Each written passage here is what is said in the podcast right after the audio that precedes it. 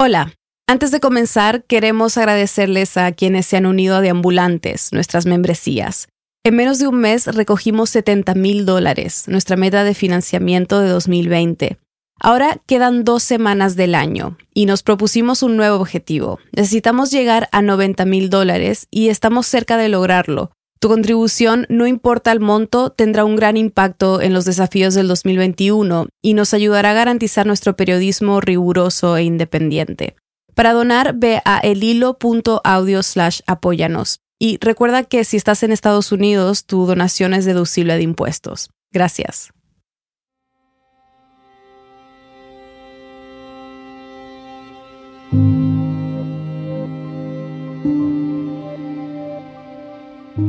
Me da tristeza irme a Ecuador, sí. Sí, porque yo la, no la pasé mal aquí, en verdad no la pasé mal. En un momento pensé que podía hacer un futuro en este país y las circunstancias no, no lo permitieron. Él es Orlando Pimentel, es venezolano y en abril de este año, en medio de la pandemia, decidió regresar a su país caminando. Muchas veces te he dicho que, que creo que fallé y no quiero hacerlo, quiero, no quiero fallar.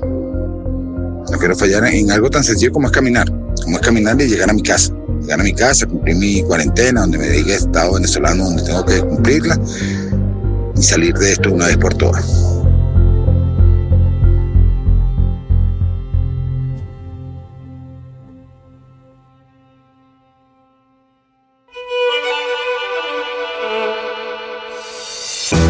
Bienvenidos a El Hilo, un podcast de Radio Ambulante Estudios. Soy Elías Budasov. Y yo soy Silvia Viñas. Para terminar este primer año de El Hilo, queremos volver a una de las historias que más nos impactó. En mayo conocimos a Orlando cuando estaba en pleno viaje. Hoy, ¿qué pasó con Orlando y qué nos dice su experiencia sobre lo que han vivido cientos de miles de venezolanos que, como él, decidieron regresar a casa este año?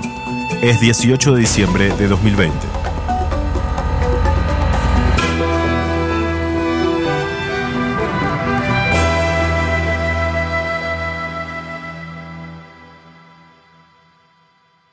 Mariana, recuérdanos rápidamente quién es Orlando y cuál es su historia. Orlando Pimentel es un venezolano con el que yo estuve intercambiando mensajes a través de WhatsApp a lo largo de, de, este año. Orlando salió de Venezuela en septiembre de 2019, huyendo de la crisis económica, política y social que se vive en el país desde hace varios años. Y bueno, Orlando llega, llega a Ecuador y en este año él estaba viviendo en, en Guayaquil, estaba a punto de empezar un emprendimiento un carrito de, comida rápida. Y en ese momento, en marzo, empezó la pandemia. Recordemos que por más de dos meses Guayaquil fue el epicentro del virus en Ecuador y en la región. Entonces Orlando se queda sin empleo. Y no fue el único. Cientos de venezolanos que vivían en Ecuador perdieron sus trabajos y fueron echados de los lugares que arrendaban. Entonces Orlando creó un grupo de WhatsApp con otros venezolanos que estaban en la misma situación. Que se llamaba Volvamos a casa, es hora, y entonces, bueno, junto con esos venezolanos decidió regresar a Venezuela caminando. Orlando emprendió su viaje a mediados de abril. En la primera parte recorrió más de 400 kilómetros desde Guayaquil hasta Quito, casi todo a pie. En Quito se quedó varios días en un refugio junto a otros venezolanos. Mariana, la última vez que hablamos, Orlando todavía estaba en el refugio en Ecuador esperando vuelos humanitarios a Venezuela. ¿Qué pasó desde entonces? De esos vuelos humanitarios que fueron prometidos, solo dos salieron y el resto fue cancelado.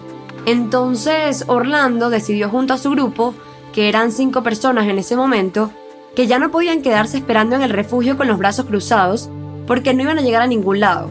Entonces un día agarraron sus maletas y siguieron caminando hasta la frontera entre Ecuador y Colombia. En cualquier momento te me voy a mandar la foto del recorrido desde Quito hasta, hasta Turcán para que vea cómo fue ese, pedacito. Fue más, más loco que, el de Guayaquil a. Pero estoy bien, estoy bien. Descansé bastante anoche.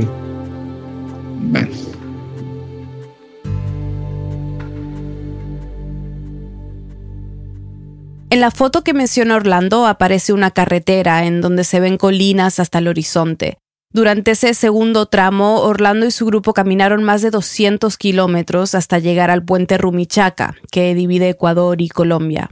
Como era de esperarse, el puente estaba cerrado, ya que todas las fronteras de la mayoría de los países de la región han estado cerrados por la gran parte del año debido a la pandemia. Entonces, en ese momento, ellos deciden contratar a una persona. Tú sabes que todo el mundo tiene que contratar un chochero, que te va a pasar, que te va a llevar y eso, y tú le pagabas. Para poder cruzar, por lo que él llama la trocha, es decir, caminos ilegales. Este es un cruce que él me contó que es bastante complicado y mucho más si, si llevas una maleta a cuestas. Súper loco esa trocha, algo, ven, no describírtelo, casi me muero de cansancio, de agotamiento, de, de estrés, todo eso. Un cerro para bajar empantanado, que bueno, si te caes, caes en un río. Después un puente y después otra montaña a subir. Impresionante, impresionante. Faltó poquito para botar la maleta. Al llegar a Colombia, Orlando y su grupo fueron directamente a la terminal de autobuses de la ciudad de Ipiales. Había un rumor de que habían unos autobuses humanitarios que estaban llevando a gente desde Ipiales hasta Venezuela.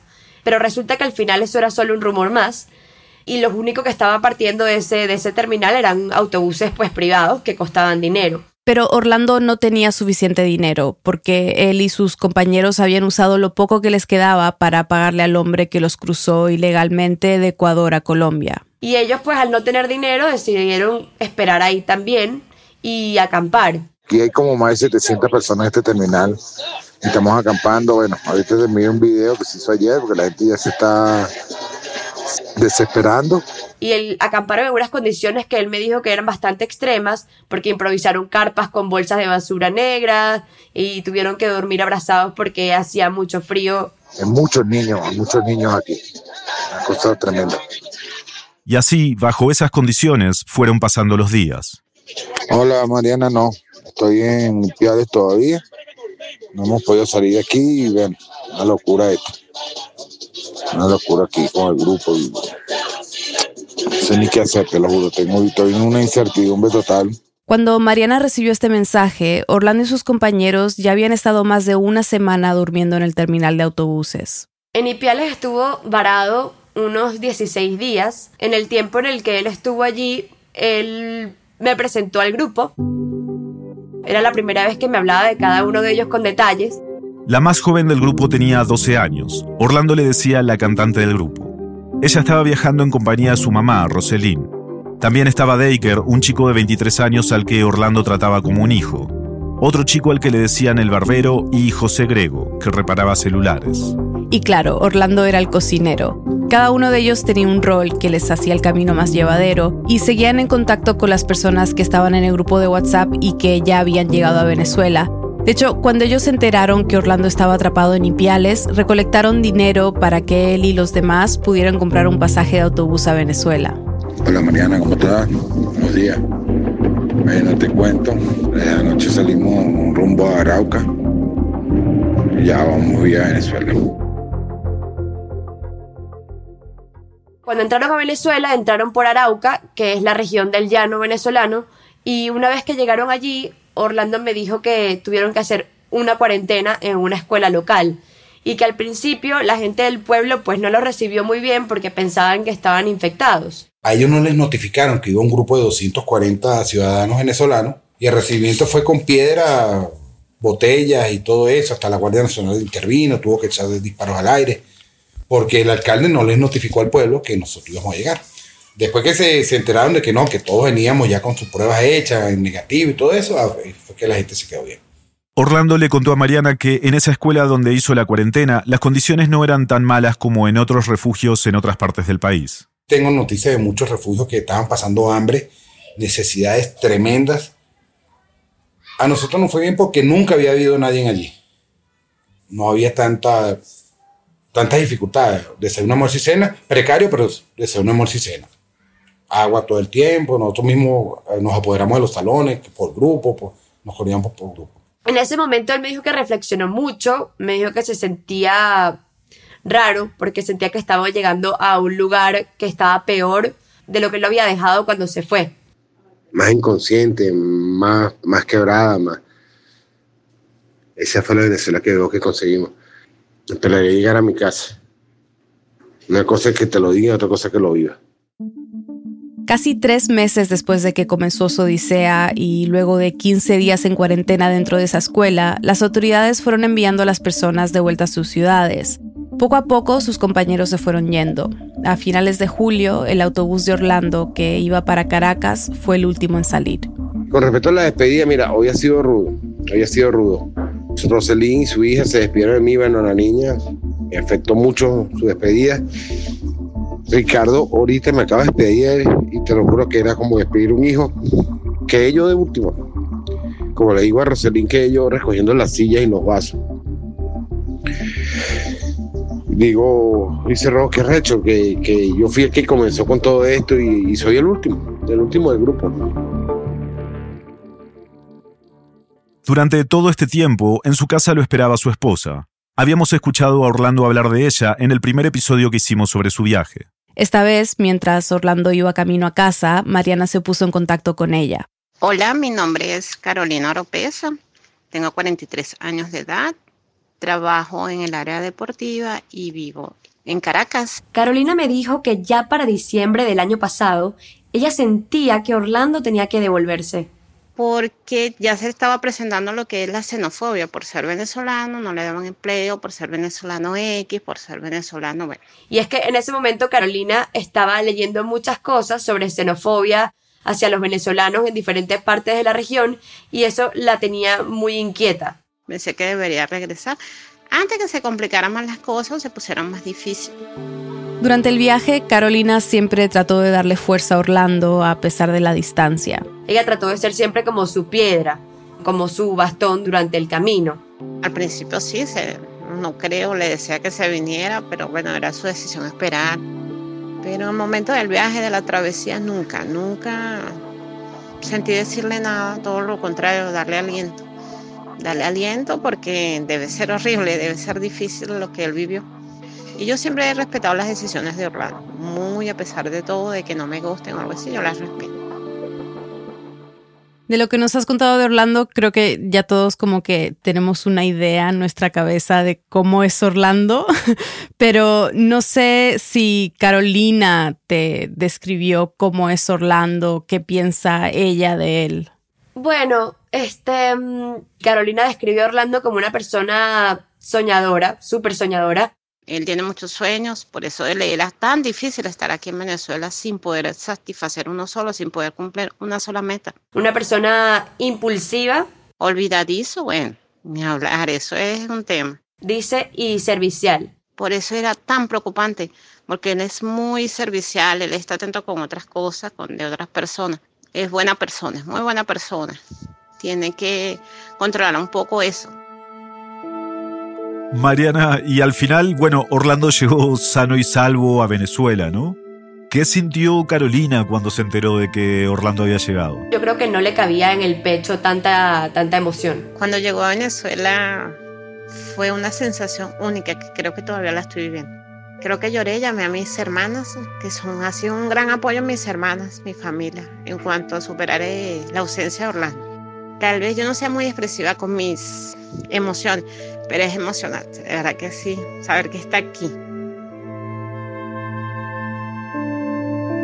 A mí no me importa verlo, te lo juro, yo lo que quiero es sentirlo, sentir su, su ser, sentir a mi esposo, abrazarlo, sentir su piel, su calor, su respiración. Eso siempre ha sido y yo siempre le he dicho Orlando, abrázame, no me importa si estás molesto, si estás, no quiero besos, yo no quiero nada, yo quiero un abrazo tuyo, sentirte, sentirte. Un abrazo eso reconfortante, de los que te hacen saber que estás allí, que estás presente. Ya volvemos.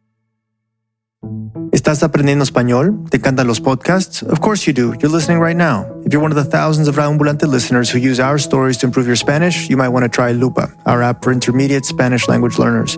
You get Raambulante stories with real voices from all over Latin America to help you understand the language as it's really spoken.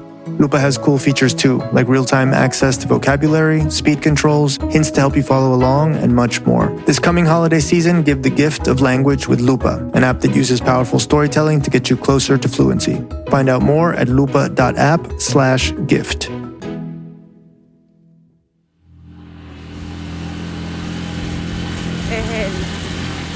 Estamos de vuelta en el hilo. En septiembre, dos meses después de su llegada a Venezuela, Mariana fue a conocer a Orlando. Yo fui a conocerlo los primeros días de septiembre. Era domingo, fui en la mañana y ese día estaba lloviendo en Caracas. Fui en moto y nos tomó a mí y al motorizado como unos 40 minutos llegar desde donde yo vivo. Cuando finalmente dimos con él la dirección exacta, subimos una colina y ahí parado, frente a una casita amarilla, estaba, estaba Orlando esperando por, por nosotros. ¡Hola! Ay, encantada. Un placer, ¿cómo estás? Bien, bien, bien. Dame que suba mi primo. Y, y fue muy emocionante para mí, la verdad, porque es como finalmente conocer a un amigo por correspondencia. A alguien que sientes que conoces, pero que en realidad nunca has visto. Claro, y él era como te lo imaginabas. Me imagino que después de hablar tanto tiempo con él te habrás hecho una idea acerca de cómo puede haber sido, digamos, ¿no? No era tal cual lo imaginaba. A veces uno cuando ve la foto de WhatsApp de una persona es como que se te graba esa, esa imagen, pero al final las fotos son tomadas en diferentes momentos de la vida y, y, en ese momento se ve que Orlando estaba mucho más gordito. Cuando me encontré, me encontré con un hombre, un hombre flaco y la verdad es que es más alto de lo que yo pensaba. De hecho, fue una de las primeras cosas que le dije. Yo soy una persona que mide apenas un metro cincuenta y nueve y él debe medir casi un metro noventa. Ese día Orlando estaba usando una camiseta sin mangas y Mariana notó que en su brazo derecho tenía un tatuaje. Y la verdad es que no pensé que él sería la clase de personas que tendría un tatuaje. O sea, yo lo veía muy serio para eso. Y no significa que las personas serias no puedan tener tatuajes. Yo supongo que estas son imágenes erradas o prejuicios que uno se hace de la gente, que al final entran dentro de patrones y clichés, que ah, no, es, un señor, entonces no puede tener tatuajes. Pero sí, esas cositas me, me sorprendieron.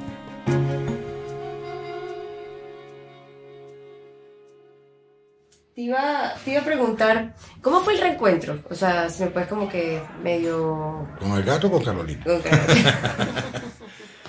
con los dos. No, bien, bien, bien, muy bien. Estaba bella esperando como desesperada, toda pálida y no sé por qué. Ese día Carolina madrugó. Me vestí como a las 6 de la mañana, iba a bajar a comprar y me llama como a las 9, me voy, nos sacan de aquí ahorita. De un hotel en el centro de Caracas, donde a Orlando le tocó hacer una última cuarentena de siete días. Bueno, eran las 2, 3 de la tarde y nada. 4 de la tarde nada. Al llegar, el autobús no lo dejó enfrente de su casa, sino en la, en la estación de metro más cercana. Entonces él llama a Carolina y Carolina le pide el favor a un vecino si lo podía recoger. Y este vecino fue en moto hasta abajo, porque ellos viven en una colina, a, a rescatarlo junto a la, a la bendita maleta, como la hace llamar él, que pues cargó por dos países, tres países. La maleta esa loca. Ajá. Pero sí, fue- estaba ansiosa, muy ansiosa. Primero porque también sabes que está la norma de que el distanciamiento vienes de otro país, por mucho vienes de otro lado, por mucha cuarentena que hayas hecho, estuviste allá abajo, tuve, bueno, como andamos todos paranoicos con esto. Entonces no sabía si abrazarlo, si saltar encima, si alejarme, mandarlo a bañar, eh, primero ducharse. De verdad que uno... De, y, pero no, de verdad que no, se me olvidó el coronavirus. Bueno, un abrazo, un- una paz interna. Tenía tiempo que no sentía. No se habían visto por casi un año. Según Carolina, Orlando llegó cambiado después de toda esta experiencia. Ella me dice que sí, que bueno, lo primero y lo más impactante siempre es la parte física. Físicamente, obvio, adelgazó muchísimo, adelgazó muchísimo. En cuanto a actitud, es duro cuando tú te haces una meta y no la cumples. Es como cuando te raspan una materia en la universidad, se graban tus tu amigos y tú te quedaste como en la reválida. Este, yo no lo comento así, pero sí se nota, sí se nota. Hay una frustración. Mariana, todos nuestros países han cambiado el último año, pero siempre da la impresión en América Latina de que ningún país cambia tan rápido como Venezuela. ¿Te dijo Orlando cómo encontró el país? Orlando dice que, que se encontró el país peor, mucho peor de lo que estaba, eh, mucho más caro que cuando él se fue. Vivo sorprendido todos los días. Yo totalmente sorprendido todos los días. Indiferentemente que Carolina siempre me tenía al día con respecto a lo, cómo estaba la situación. Le impresionó mucho el uso del dólar, cómo la economía se había dolarizado. Me cuesta mucho ver a la gente que cobra en dólares que no tiene ni la más mínima idea de lo que es ganarse un dólar. trabajando. Encontró también diferente la situación de sus vecinos y amigos. La encontró como mucho más precaria que, que antes. El año pasado cuando me fui, que no se veía tanta gente vendiendo cosas en su casa. Todos lo están vendiendo. todo. Y a- abajo lo ves, pues, repuestos de cocina, ven- venden licuadora, venden... Y se ve que están buenas de uso. O sea, no son cosas viejas como ven en el mercado los corotos. pues. Pero aquí estás viendo gente que está vendiendo ropa y todo. vendiendo sus cosas para poder sobrevivir. ¿Qué ha estado haciendo Orlando desde que llegó? ¿Cómo son sus días ahora?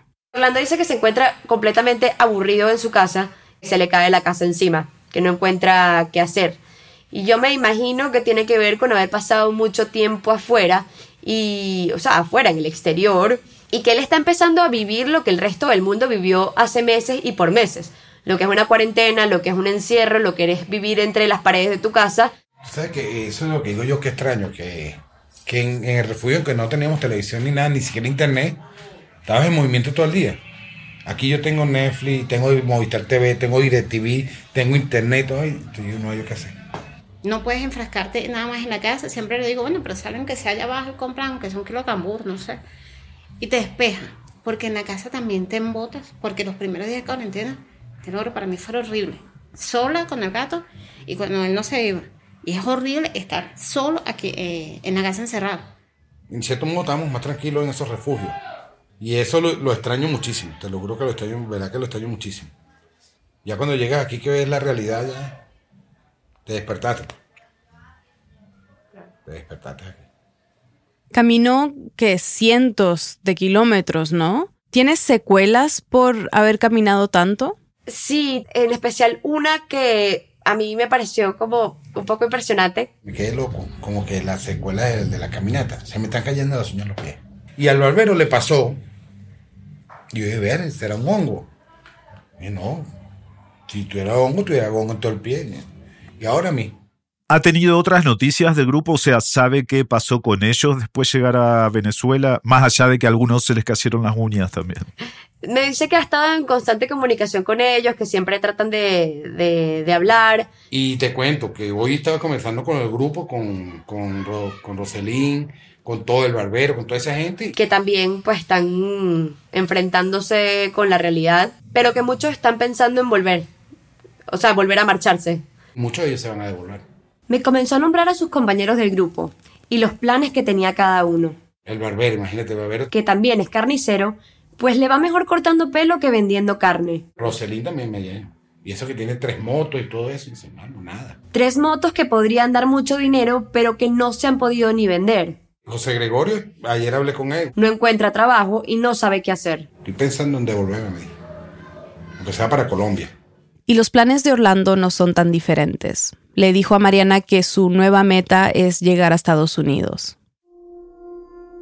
A mí toda esta conversación con Orlando me ha hecho mucho pensar en esta noticia. Al menos 20 cadáveres flotando en el mar fueron hallados por las autoridades de Venezuela. Irónicamente, el 6 de diciembre, el día de unas elecciones parlamentarias en que casi nadie participó, habían zarpado dos, dos barcos rumbo a Trinidad y Tobago. Las víctimas habían salido de Guiria, estado Sucre, en Venezuela. Y ahora, una semana después, es que el mar está escupiendo esos cadáveres descompuestos, hinchados y comidos por la sal. Y es que para mí la historia de Orlando no acaba aquí. La historia de la migración venezolana no acabó por la pandemia. Y el número de retornados en realidad es ínfimo si lo comparamos con el número de venezolanos que se fueron alguna vez. Y es que la gente, como seguimos viendo, se sigue yendo. Y Mariana, ¿qué significa entonces una historia como la de Orlando en una época en la que, eh, como tú cuentas, miles de venezolanos siguen arriesgando su vida para irse? Pues la verdad para mí se me hace muy extraño porque es como reportar sobre una, sobre una dualidad, sobre dos cosas de un- una persona volviendo a casa cuando al mismo momento quizás que él entraba, otras seguían saliendo. Orlando regresó para encontrarse con el país que estas personas están dejando. Estas personas que, que se ahogaron, se ahogaron en el mar, pero la verdad es que ya estaban ahogadas de cierta manera. Y ahogadas por un país que para muchos ya no es digno, o sea, no es digno vivir aquí.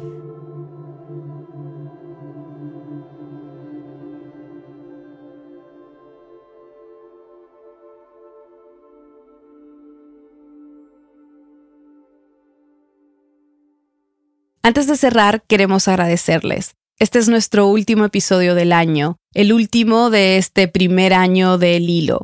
En estos casi 40 episodios les hemos traído historias de 18 países. A pesar de la extraña y complicada situación de este año, decidimos de todos modos lanzar este proyecto en el que veníamos trabajando hace más de un año. Y estamos sorprendidos y agradecidos de cómo lo ha recibido, de lo mucho que nos han acompañado y escuchado. Eso es gracias a todos ustedes. Entonces, volvemos el 15 de enero. Saludos y que el año que viene sea mucho mejor que este.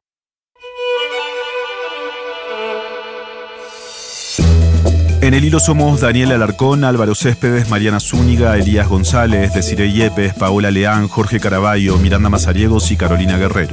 Nuestro tema musical lo compuso Pauchi Sasaki. La música de este episodio fue compuesta por Remy Lozano.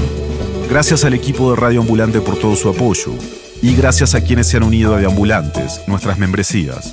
Su aporte nos brinda una fuente de financiamiento constante y confiable que nos ayuda a seguir produciendo el episodio cada semana. Súmate tú también en elhilo.audio barra apóyanos. Muchas gracias. Para recibir el episodio del Hilo cada viernes por la mañana en tu bandeja de entrada, suscríbete a nuestro boletín semanal en elhilo.audio barra correo. Yo soy Elías Budasov. Y yo soy Silvia Viñas. Gracias por escuchar.